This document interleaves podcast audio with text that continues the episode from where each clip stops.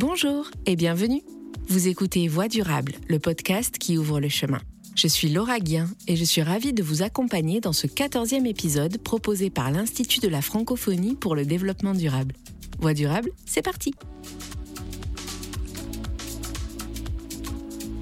Chères auditrices, chers auditeurs, ce que vous allez entendre n'est pas le son d'une tempête ou d'un ouragan, mais bien celui d'une menace.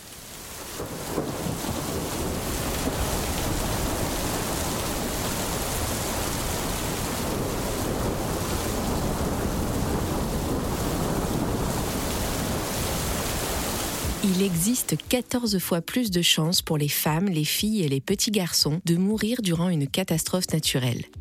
Les femmes sont en première ligne face à la crise climatique. Elles en subissent les conséquences de manière directe dans leur quotidien, qu'il s'agisse de leur autonomisation, de leur accès aux soins, voire de leur espérance de vie. Elles sont pourtant les meilleurs agents du changement en matière d'atténuation et d'adaptation au changement climatique. Leur rôle prépondérant dans la gestion des ressources naturelles en font des porteuses de solutions pour lutter contre la crise environnementale mondiale. Dans cet épisode de Voix durable, je vous propose de vous intéresser aux liens qui unissent les femmes et le climat. Pourquoi sont-elles en première ligne face aux dangers, mais aussi aux réponses à donner à la crise climatique? Nous nous intéresserons aussi au rôle des jeunes qui prennent désormais à bras le corps la lutte contre le réchauffement climatique et parleront activisme au nord comme au sud. Mais pour commencer, j'ai le plaisir d'avoir avec moi l'une des femmes militantes les plus actives au Sud. Écoféministe, entrepreneuse sociale et cofondatrice du réseau Climat Océan Indien, Marie-Christina Colo cumule les casquettes et lutte depuis son île pour améliorer la condition des femmes et des jeunes au quotidien. Bonjour Marie-Christina Colo, merci d'être avec nous dans Voix durable. Bonjour Laura, c'est un plaisir en tout cas de m'entretenir euh, avec vous. Marie-Christina Colo, genre et climat, c'est un lien que l'on ne fait pas forcément directement.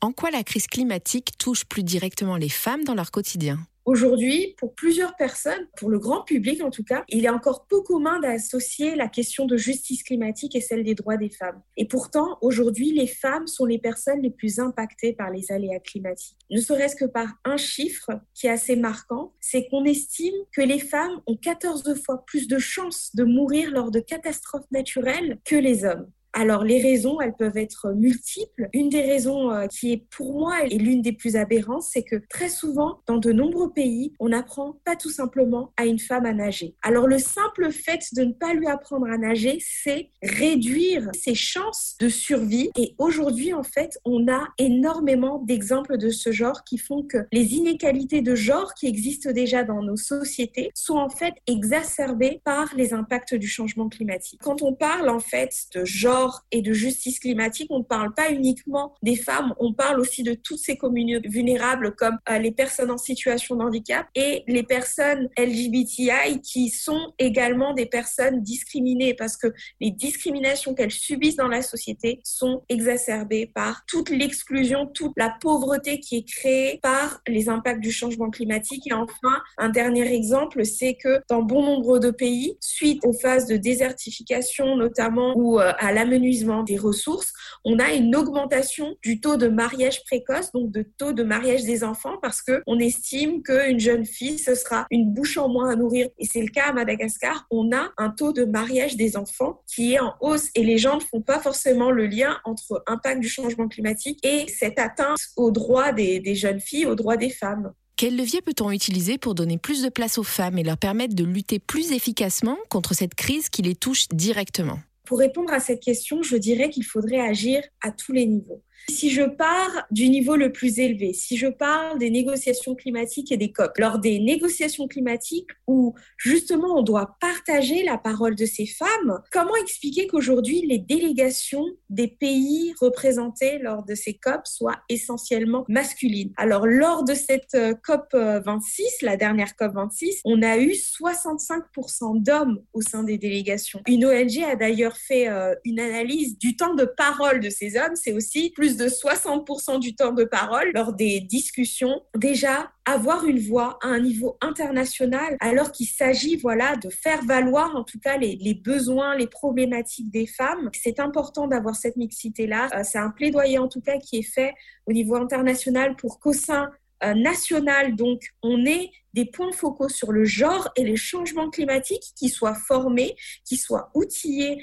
Je, travaille aujourd'hui euh, notamment en tant que porte-parole de la coalition nationale sur le genre et la justice climatique à Madagascar. Et lors de nos échanges avec euh, des interlocuteurs comme le ministère de la Femme, de la Population, ces derniers travaillent sur les problématiques de violence basées sur le genre, sur euh, les inégalités hommes-femmes, mais ne sont pas conscients eux-mêmes des liens avec le changement climatique. Donc c'est un travail qui doit être fait aussi auprès des autorités. Ensuite, si on descend encore d'un niveau, si on parle des organisations locales, très souvent, la parole n'est pas donnée aux femmes quand il s'agit d'organisations communautaires. Ça, dans des sociétés patriarcales, il faut s'y attendre. On aura des leaders traditionnels qui seront très souvent des hommes, des aînés, qui ne laisseront pas la parole aux femmes. Donc aujourd'hui, c'est travailler avec des leaders traditionnels aussi pour montrer qu'il nous faut parfois aller au-delà de certaines traditions. Enfin, au niveau même des ménages, il faut même que dans un couple,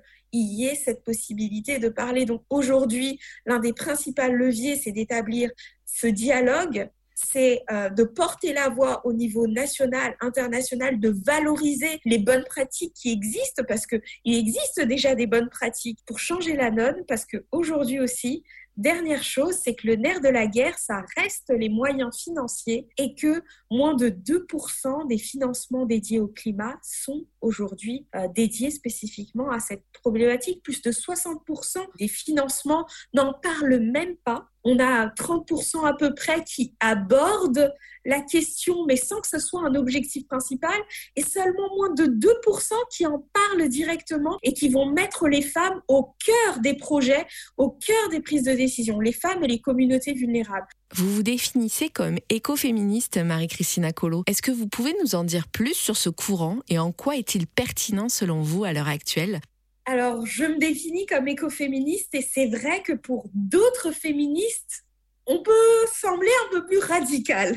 Parce que c'est vrai que je parle de féminisme, mais le féminisme, c'est plusieurs courants, c'est plusieurs mouvements. Et l'écoféminisme, c'est un courant qui est né euh, dans les années 70. Pour nous, écoféministes, la lutte pour la protection de l'environnement et cette lutte pour les droits des femmes et les droits des personnes qui sont aujourd'hui opprimées, c'est une lutte qui est similaire. Pourquoi elle est similaire? Parce qu'elle a une cause commune, l'origine en fait de la destruction de la nature, l'origine en fait de cette oppression sur les femmes, elle est commune. En fait, elle se résume en deux grands concepts. Il s'agit d'une part du patriarcat et d'autre part du capitalisme. Parce que le patriarcat et le capitalisme ont tous les deux cet esprit de prédation, d'accaparement, cette volonté de domination. Donc aujourd'hui, on souhaite dominer la nature comme on souhaite dominer les femmes. Et donc c'est ce rapport de domination que nous, on souhaite changer en fait. Et être écoféministe aujourd'hui, si je donne un exemple clair et une comparaison avec d'autres formes de féminisme, c'est que par exemple certaines formes de féminisme vont dire c'est bien que des femmes soient au pouvoir, par exemple à la tête de grosses entreprises. Ça,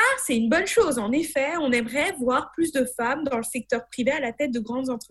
Les écoféministes, on va dire, bah non, nous, ça ne nous suffit pas. Ok, c'est bien qu'elle soit à la tête d'une grande entreprise, mais si son entreprise est en fait une grande multinationale qui est source de prédation justement et qui s'accapare des ressources naturelles dans un pays qui justement va affecter d'autres femmes, au nom de quoi on va dire que c'est féministe d'avoir une femme à la tête de cette grande entreprise. Donc aujourd'hui, si on souhaite des femmes à la tête de grandes entreprises, on dit bah, à la tête de grandes entreprises qui sont durables, qui vont montrer l'exemple, qui vont lutter contre les injustices, qui vont être des modèles en termes d'économie sociale, circulaire, économie verte, économie bleue. Donc voilà en fait ce qui fait que pour nous, et c'est aussi la raison pour laquelle je suis aujourd'hui une écoféministe, je lutte pour ma part, j'ai un mouvement qui lutte euh, sur, euh, sur les violences sexuelles qui s'appelle euh, Women Break the Silence, où on accompagne en fait les victimes de violences sexuelles Tandis qu'en parallèle, je suis aussi entrepreneur social et vert. Donc, j'agis, j'agis aujourd'hui à travers mon entreprise sociale et en même temps,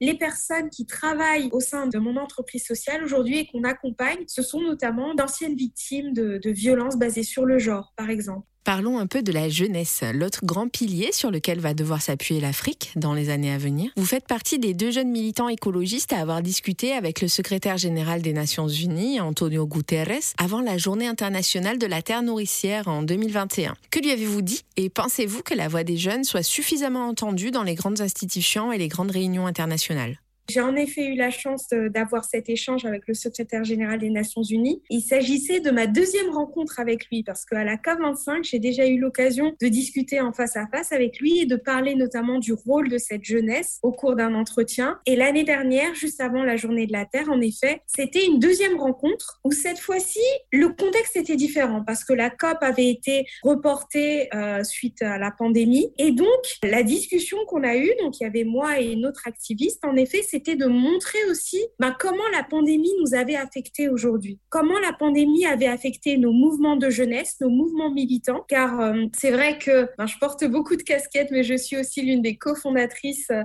d'un réseau de jeunes qui s'appelle le réseau Climat Océan Indien et qui mobilise en tout cas la jeunesse de Madagascar sur les questions et les enjeux climatiques. Et on le fait déjà depuis 2015. On a commencé juste avant la COP 21, notre mouvement. On a vu l'évolution en tout cas de la place de cette jeunesse. Et avec les années, on a tendance à avoir plus de légitimité, on a plus de... Voilà, les gens nous écoutent davantage, qui est une bonne chose, mais d'un autre côté, on a la pandémie qui nous a complètement affectés parce que elle nous a conduit vraiment, si je parle du continent africain, à repenser nos modèles économiques hein, et nos modèles de société parce que on s'est retrouvé isolé. Toutes nos structures économiques, en tout cas, ont été perturbées. Nos structures d'approvisionnement aussi en, période de, de, confinement, comment faire? C'est de ces questions-là dont on a parlé avec le secrétaire général. Pour ma part, en tout cas, j'avais notamment mis en avant comment aujourd'hui on devait apprendre des leçons en fait de la pandémie et du coronavirus. Toute l'énergie qui a été mobilisée, qui est encore mobilisée par rapport à la pandémie, comment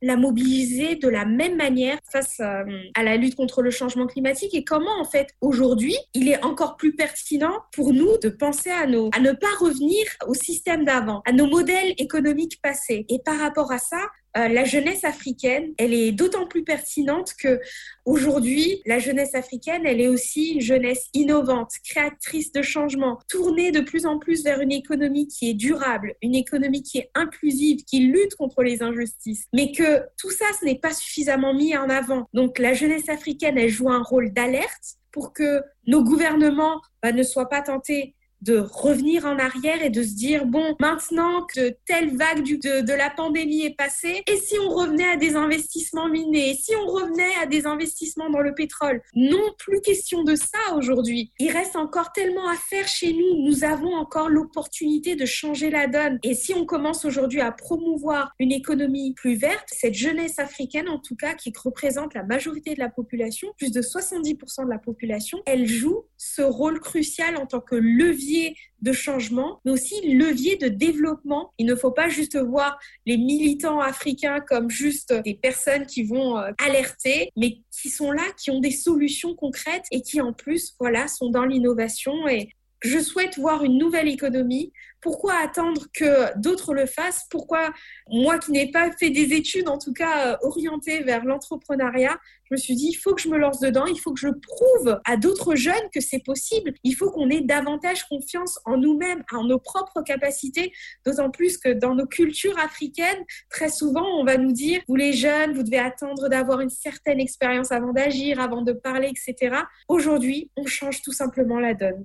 Marie-Christina Colo, depuis l'Europe, quand on parle de femmes jeunes et militantes du climat, on pense tout de suite à Greta Thunberg. Son exemple est-il valable depuis le Sud? On m'a parfois qualifié de la Greta Thunberg malgache. Parce que ça simplifiait en fait aux yeux des occidentaux quand on dit Greta en effet on voit militant climatique. Et je pense que hum, d'une part c'est une bonne chose dans, dans la mesure où enfin, les gens se disent cette personne est donc une militante elle se bat pour ça. Mais d'autre part je vois plus le côté négatif dans tout ça parce que ça résume en tout cas nos combats à une certaine forme de militantisme. Alors que aujourd'hui quand on est militant que ce soit à Madagascar en Afrique ou dans d'autres pays du Sud, on est surtout des amplificateurs. On est des porte-paroles de nos communautés qui souffrent des impacts du changement climatique. Et on n'apporte pas uniquement des revendications, on est sur le terrain, on va former, on va sensibiliser. Pour nous aujourd'hui, ça passe par plusieurs aspects en fait qui sont complémentaires. Il nous faut éduquer,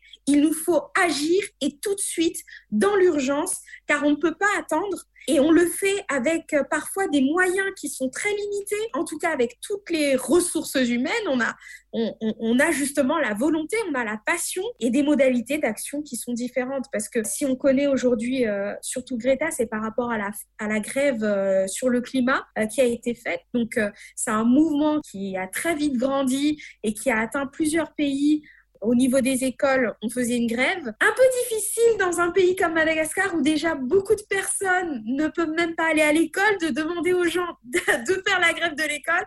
Donc, c'est des modalités différentes. C'est aussi compliqué dans certains pays de, par exemple, de manifester. On n'a pas les mêmes droits à manifester dans certains pays. Dans certains pays, militer pour le climat, c'est un danger pour sa vie. Et c'est notamment le cas lorsqu'il s'agit de jeunes représentants des peuples autochtones et avec qui justement on a euh, un mouvement qui, qui, est euh, global au sein de, des négociations climatiques et auquel euh, j'appartiens. C'est l'entité, c'est le Women and Gender Constituency. C'est donc une entité sur, sur le genre qui me permet en tout cas aujourd'hui de travailler, d'échanger avec des féministes du monde entier. Et quand je sais que qu'une une camarade jeune, féministe, dans un pays comme la Colombie, où, le Brésil aujourd'hui risque sa vie pour défendre en tout cas sa communauté face à des multinationales, face à des fois à, leurs propres autorités locales qui essayent de, de les attaquer, qu'elles perdent leurs proches. On ne peut pas comparer ce combat-là, je suis désolée, à celui de Greta à ce moment-là. Donc aujourd'hui, plutôt que de dire qu'il n'y a qu'un seul visage qui est représenté par Greta, il faudrait aujourd'hui considérer cette multitude, cette multitude de visages. Et ce que j'aime bien en fait, euh, et c'est ce qui s'est passé euh, à la COP 25, c'est que euh, à la COP participé également. Greta Thunberg est, très médiatisée et en fait, elle utilise cette médiatisation pour mettre en avant d'autres activistes qui, eux, ne le sont pas assez parmi ces formes de, militantisme de la jeunesse, on a donc les jeunes autochtones, on a les jeunes féministes, on a les jeunes LGBTI aussi. Il y a des mouvements de jeunes LGBTI par, rapport au climat.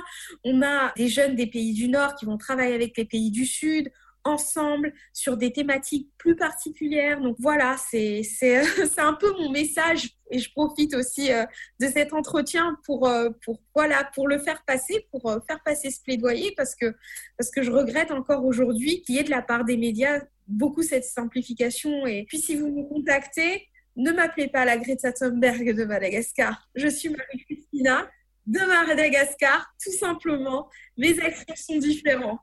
Eh bien, l'avertissement est lancé. Merci Marie-Christina Colo d'avoir pris le temps de nous répondre aujourd'hui dans Voix durable et bonne chance pour la suite. Merci, merci pour tout. À très bientôt. À bientôt.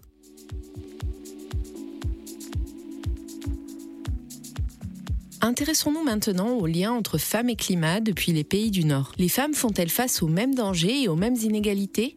Pour en parler, j'ai avec moi Marie Bécu, consultante auprès d'ONG International et spécialiste du genre face au climat. Bonjour Marie. Bonjour.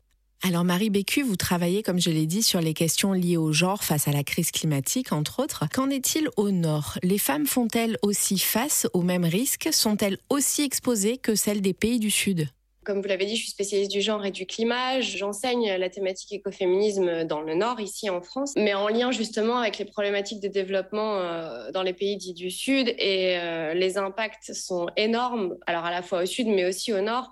Je vais prendre des, chiffres, c'est beaucoup plus simple en général quand on parle de faits et, de chiffres pour visualiser le concept. Il existe 14 fois plus de chances pour les femmes, les filles et les garçons, les petits garçons, de mourir durant une catastrophe que pour les hommes. On a une étude qui a été faite sur 141 pays, alors nord et sud, hein, tout confondu, de 81 à 2002, qui a permis d'établir que les désastres naturels, y compris en France et y compris au nord, avaient pour effet de diminuer l'espérance de vie chez les femmes que chez les hommes. En fait, ce sont des faits, ce n'est plus juste une, une perspective qu'on pourrait avoir ou un sentiment. Si je prends par exemple, alors en effet, sur certaines grosses catastrophes qu'il y a eu au sud, par exemple sur un cyclone au Bangladesh, on a eu 90% des décès qui étaient des morteux et pas des morts. Et ça, c'est lié aux inégalités préexistantes. Les inégalités préexistantes ont un rôle vraiment hyper important dans, ce, dans cette catastrophe climatique et dans ces changements climatiques qu'on retrouve également au nord, bien évidemment.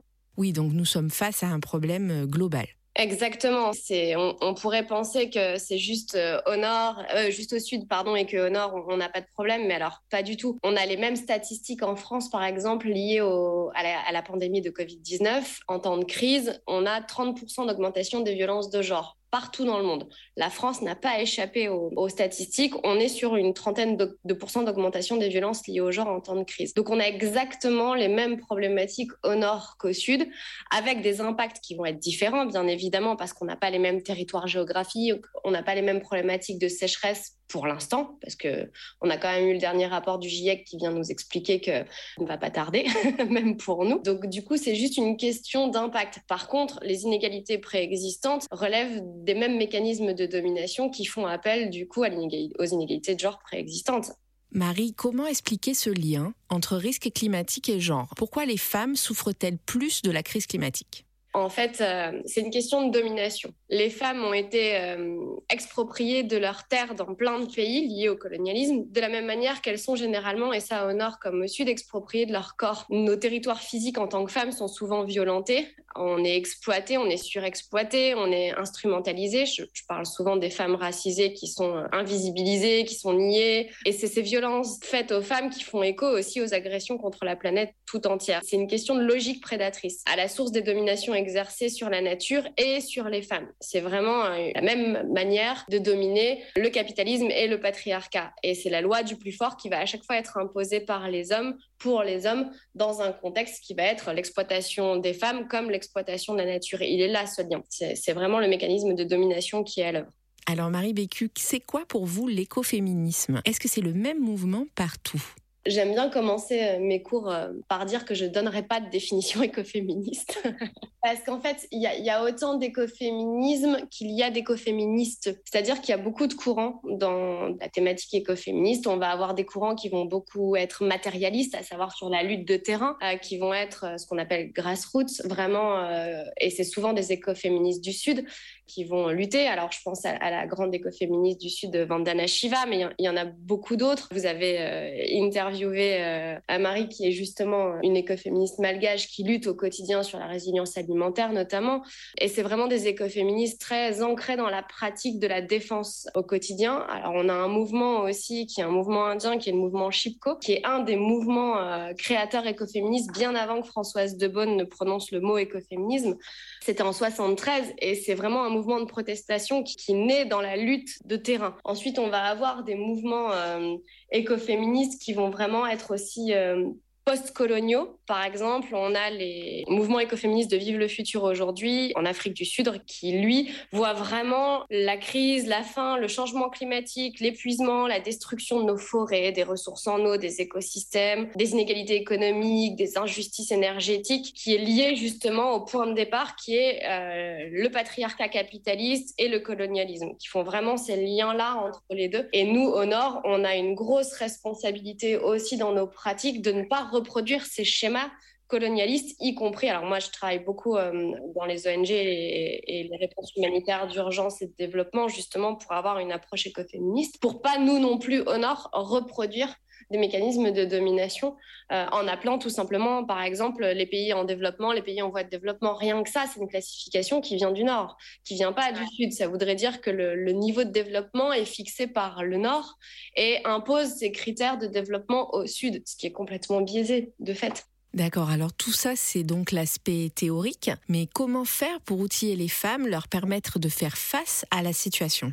Pour moi, la première, euh, premier gros levier, on va dire, c'est l'accès à l'information. C'est que toutes les femmes aient accès à ces informations-là sur le risque et changement climatique, sur les capacités de résilience communautaire, sur le pouvoir de la sororité aussi, et sur les freins qui peuvent exister. Et, et ça, ça va être des options d'augmentation à la résilience liée au changement climatique. Donc la première chose à faire, c'est l'autonomisation des femmes et leur capacité d'empowerment ou d'empouvoirment, si on l'a fait à la française, parce qu'elles sont en fait déjà les premières sur le terrain. C'est les femmes qui ont majoritairement en charge de se nourrir, de faire nourrir leur famille, leur foyer en allant chercher le bois, en produisant. Elles sont agricultrices dans la plupart des cas et elles ont en charge la subsistance et les moyens de subsistance de leur foyer.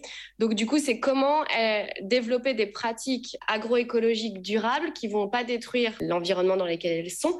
Comment s'adapter aux, aux sécheresses, c'est comment pouvoir repenser la migration aussi, parce qu'on a un énorme problème dans notre monde avec la migration qui est vue vraiment comme quelque chose d'affreux et d'horrible, alors que historiquement, on est quand même tous et toutes migrants. On n'était pas sédentaires à la base. Comment analyser et comment leur donner accès à l'éducation, ça c'est un énorme enjeu aussi. Et comment elles peuvent faire ça toutes seules par elles-mêmes. Et ça passe aussi bah, par, euh, par l'égalité des genres préexistants au-delà de la crise climatique. Euh, avoir accès à un compte en banque, avoir le droit de se déplacer, avoir le droit d'être propriétaire terrienne, ça passe par tout ça en fait. Et tant qu'on n'agit pas sur les inégalités de genre préexistantes, on s'en sortira pas. Et c'est la même chose au Nord. Hein. Euh, j'imagine également que depuis le Nord, il y a aussi un gros travail à faire dans la représentation des femmes au sein des institutions. Oui, complètement. Complètement, elles sont invisibilisées. On, a vu encore à la dernière COP hein, l'invisibilisation des femmes qui représentait, je crois, moins de 30% euh, des personnes décisionnaires autour de la table des négociations. Si on ne met pas de femmes dans ces enjeux-là et dans ces négociations-là, on n'y arrivera pas. Après, le problème, entre guillemets aussi, c'est quel type d'instance, comment elle, gouverne aussi. Et la gouvernance inclusive est clairement un enjeu pour pouvoir obtenir la visibilisation de ces voix-là.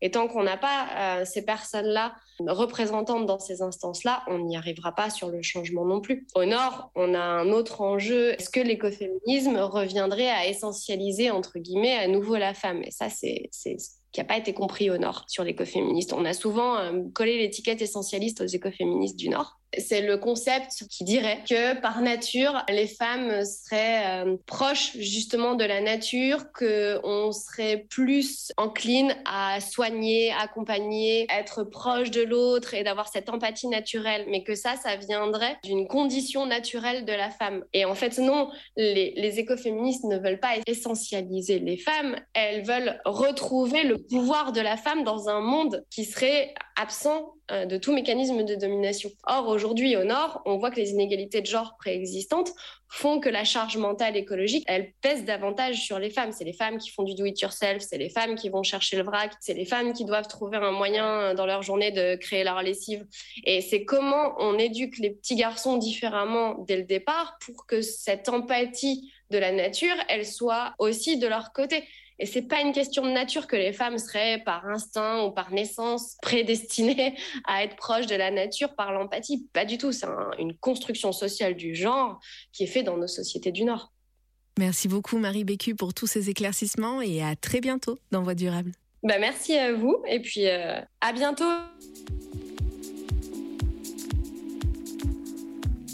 Place aux jeunes. Depuis le Sud, une toute nouvelle génération d'activistes a pris le relais. À la différence des militants climatiques du Nord, ils sont confrontés quotidiennement aux effets du changement climatique. L'un d'entre eux, Yero Sarr, fondateur des Friday for Future dans son pays, le Sénégal, n'a que 21 ans et j'ai eu le plaisir d'échanger avec lui. Bonjour Yero Sarr. Bonjour Laura, le plaisir est partagé. Yero, comment est né votre engagement pour le climat? Tout d'abord, il y a la situation, euh, il y a la situation sociale dans laquelle je suis, c'est-à-dire j'ai fait le constat que dans notre pays, il y avait des changements qui étaient présents c'est-à-dire il y avait la rareté de la pluie, il y avait aussi au niveau des zones côtières une avancée considérable du, niveau de la mer, et aussi il y avait des canicules qu'on notait de manière anormale sur des parties de l'année où il était censé normalement faire froid.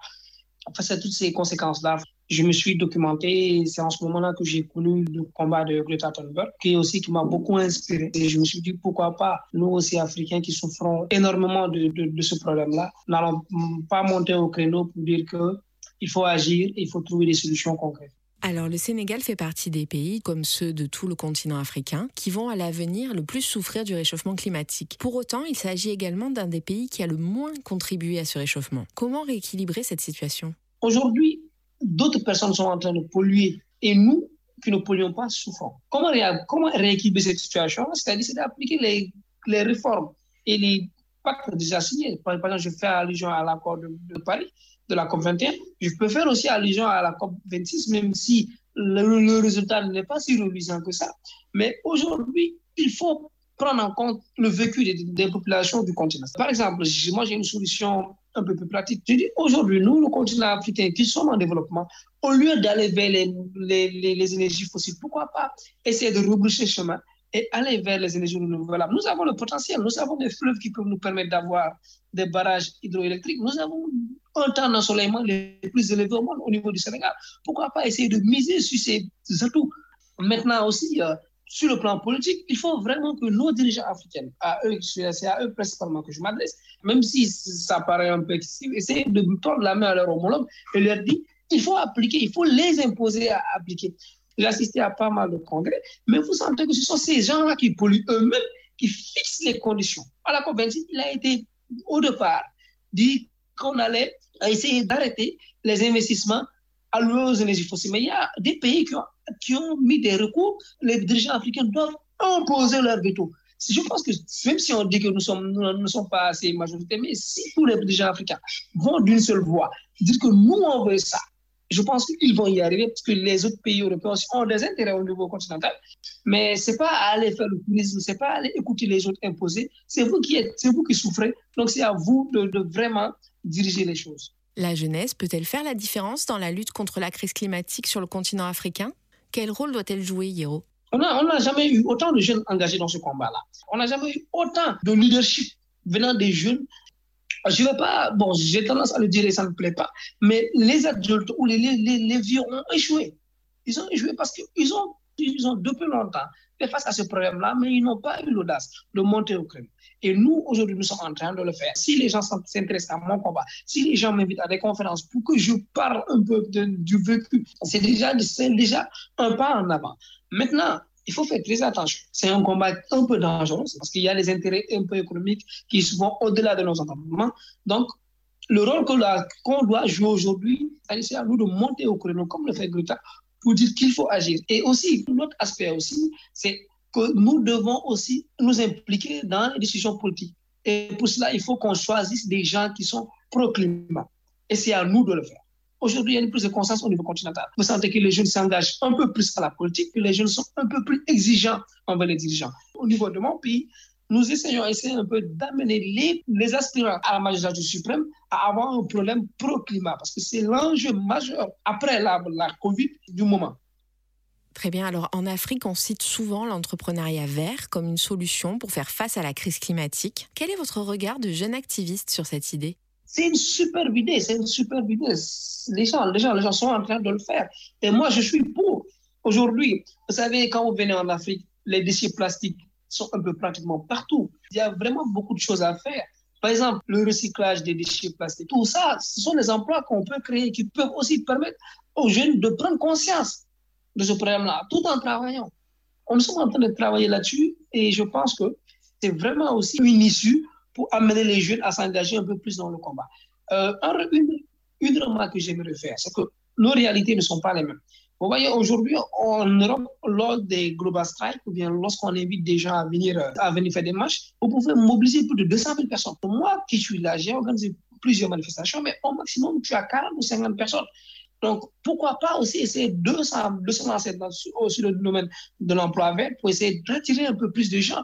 Donc, allier économie et, climat à travers les emplois verts, je pense aussi que c'est une, une issue à vraiment à exploiter pour que les jeunes puissent s'engager davantage dans ce combat. Hirosar, être militant du climat en Afrique et au Sénégal, c'est compliqué? Bien sûr que oui, vu que nous, nous avons nos priorités sont plutôt ailleurs. Il y a plutôt il y a le problème de la santé, il y a le problème de l'éducation, il y a le problème même de, l'alimentation. Et c'est face à ces difficultés-là que nous sommes, parce que les gens n'ont pas la tête à ça. Pour penser vraiment au changement climatique, on a des dirigeants qui ne sont pas trop démocrates, ça pose vraiment problème parce que nous sommes confrontés quotidiennement des problèmes, des menaces par-ci, par-là. On nous dit non, les ONG vous soutiennent, on vous, on, vous fait un lavage de cerveau, vous venez nous emmerder avec des idées qui ne sont pas propres à nous. Parce que c'est un peu tout ça, on est confronté quotidiennement à ces problèmes-là. Même pour avoir des autorisations pour manifester, tu vas vraiment galérer. Pas, c'est pas, c'est pas, pas, vraiment démocrate. C'est pas, pas parce qu'il y a des enjeux. Par exemple, le cas du Sénégal qui vient de découvrir ces temps-ci d'énormes gisements en, en pétrole et en gaz. Venez parler aujourd'hui de financement vous dire que non, il ne faut pas financer les énergies, les énergies fossiles, vous, vous, vous encourez vraiment des risques. Donc, c'est un peu, ce sont ces choses-là qui, qui, qui, vraiment nous mettent le bâton dans les roues et ce sont des réalités-là qui ne sont pas les mêmes. Êtes-vous optimiste pour l'avenir de la planète et particulièrement depuis le Sénégal? Au niveau du Sénégal, d'abord, je vais vous dire, au niveau du Sénégal, il faut l'admettre, je, le dis et je le répète, le Sénégal est l'un des meilleurs élèves.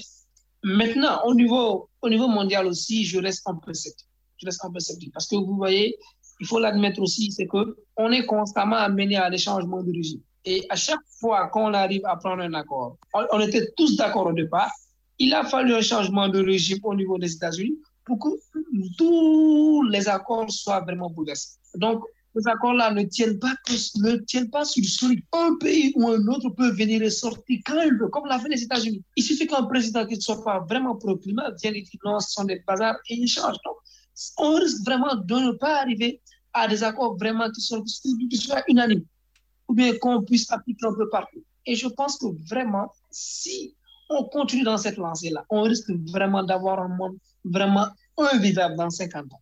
Je vous remercie, Hirosar, d'avoir pris le temps de partager avec nous aujourd'hui dans Voie durable et je vous souhaite une très bonne continuation dans vos actions au Sénégal. Merci beaucoup, Laura.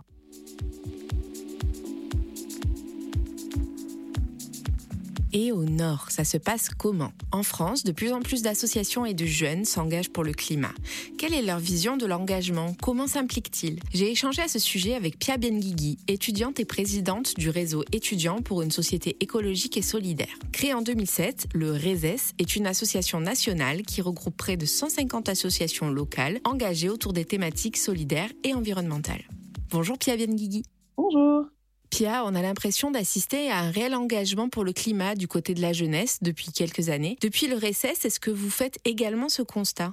Euh, c'est indéniable qu'en effet, les jeunes sont très engagés pour le climat et qu'il y a à la fois un vrai engagement, mais aussi une vraie inquiétude, je pense, chez nous, les jeunes, en France en tout cas, là je parle de mon point de vue de, de française, sur ces questions-là. On le voit à travers euh, des sondages ou des enquêtes qui sont réalisées. Par exemple, de notre côté, on met une consultation nationale étudiante tous les trois ans. Dans la dernière édition qu'on a sortie en 2020, on a vu que 85% des étudiants et étudiantes qu'on a interrogés s'estiment inquiets, voire angoissés vis-à-vis de l'avenir au regard du changement climatique. Donc je pense qu'il y a déjà une grosse inquiétude, voire parfois une angoisse de la part des jeunes. Et c'est ce qu'on voit aussi euh, plus récemment dans le cadre des élections présidentielles. L'environnement, c'est le deuxième sujet qui ressort chez les jeunes Français et Françaises dans les sujets de préoccupation qu'il y a, alors que paradoxalement, c'est très peu discuté de manière générale. Donc moi, ce que j'observe, surtout depuis le début du Covid, où le sujet est un peu plus sorti de la table, ce qui était normal parce qu'il y avait aussi d'autres urgences, c'est le décalage entre l'inquiétude et l'engagement des jeunes qu'il y a sur ce sujet et le désintéressement euh, du reste de la société, ou en tout cas de la classe politique euh, sur ça. Les jeunes peuvent-ils changer la donne dans le combat pour la justice climatique et la protection de l'environnement? Je pense que c'est un très bon acteur parce que et je pense que c'est aussi une des raisons pour lesquelles les jeunes sont si engagés sur ces questions. C'est notre avenir directement et ça nous concerne peut-être encore plus que les autres sur l'avenir de la planète dans 10 ans, dans 20 ans, dans 30 ans. Donc on a un rôle d'engagement à avoir, sans doute d'exemplarité euh, d'une certaine manière et aussi de pousser à ce que ces enjeux-là euh, soient véritablement pris en compte et à ce qu'il y ait des politiques structurelles qui soient menées en ce sens. Mais ensuite, malheureusement, on ne peut pas avoir plus de rôle que ce qu'on nous donne ou ce qu'on ne nous donne pas. Et le problème qu'il y a aujourd'hui pour moi et pour nous au RESES de manière plus large, c'est que les jeunes ne sont pas au pouvoir la plupart du temps par définition parce qu'on n'a pas la voix et on n'a pas le pouvoir d'agir. Et donc le souci, c'est qu'en effet, on est engagé, mais que c'est pas nous qui décidons de notre avenir directement et qu'on n'est pas du tout assez écouté aujourd'hui sur nos revendications et sur euh, juste vouloir euh, habiter une planète euh, vivable dans les décennies à venir. Pia Benguigui, quelle est la priorité pour lutter contre le réchauffement climatique? Qu'est-ce que vous attendez? Qu'est-ce que la jeunesse attend de la part des institutions et de la sphère politique? Pour moi, la priorité aujourd'hui, c'est véritablement de passer à l'action sur les thématiques écologiques, ce qui est évidemment partiellement le cas à la fois au niveau local, au niveau national, au niveau européen et, même au niveau mondial. Il y a des actions qui sont mises en place, mais ce qui manque, je pense, c'est la dimension structurelle des mesures qui sont prises, c'est-à-dire véritablement prendre en compte euh, la transition écologique, les enjeux environnementaux dans leur globalité et ne pas seulement mener des politiques très sectorielles, que ce soit sur l'énergie, sur les transports, euh, sur l'agriculture, mais avoir une vision beaucoup plus structurelle pour pouvoir modifier en profondeur nos modèles de société, nos modèles de consommation, nos modèles économiques, parce que c'est ça qui est à l'origine de la crise euh, climatique, de la crise écologique, Et si on n'arrive pas à modifier la structure de ces modèles-là, on ne pourra pas réussir à, résoudre la crise écologique et l'impasse dans laquelle on est. Alors Pia, il ne me reste plus qu'à vous demander, pour nos jeunes auditeurs français et nos jeunes étudiants qui voudraient s'engager pour le climat, comment en savoir plus sur vos actions au sein du RESES et tout simplement comment s'engager? Alors, on a un site internet qui s'appelle le-reses.org qui récapitule toutes nos actions, tous nos projets et vous pouvez soit nous rejoindre si vous faites partie d'une association étudiante, soit devenir bénévole parmi nous, ou là, vous pouvez tout simplement nous contacter pour qu'on vous mette en lien ou qu'on vous présente euh, tout ce qu'on fait. Merci beaucoup, Pierre Guigui, d'avoir été aujourd'hui avec nous dans Voix durable. À bientôt. Merci beaucoup. Voilà, Voix durable épisode 14, c'est fini pour aujourd'hui. Je vous rappelle que vous pouvez écouter et réécouter l'intégralité de nos épisodes précédents sur la page OSHA de notre programme ainsi que sur le site de l'IFDD, ifdd.francophonie.org. Merci à tous nos invités et à l'équipe de l'IFDD, en particulier à Lionel Gossamnik et Claire Chitecat qui m'ont aidé à préparer cette émission, Thibaut Garnier qui l'a montée et mixée. Merci à tous et à bientôt pour de nouvelles voies durables.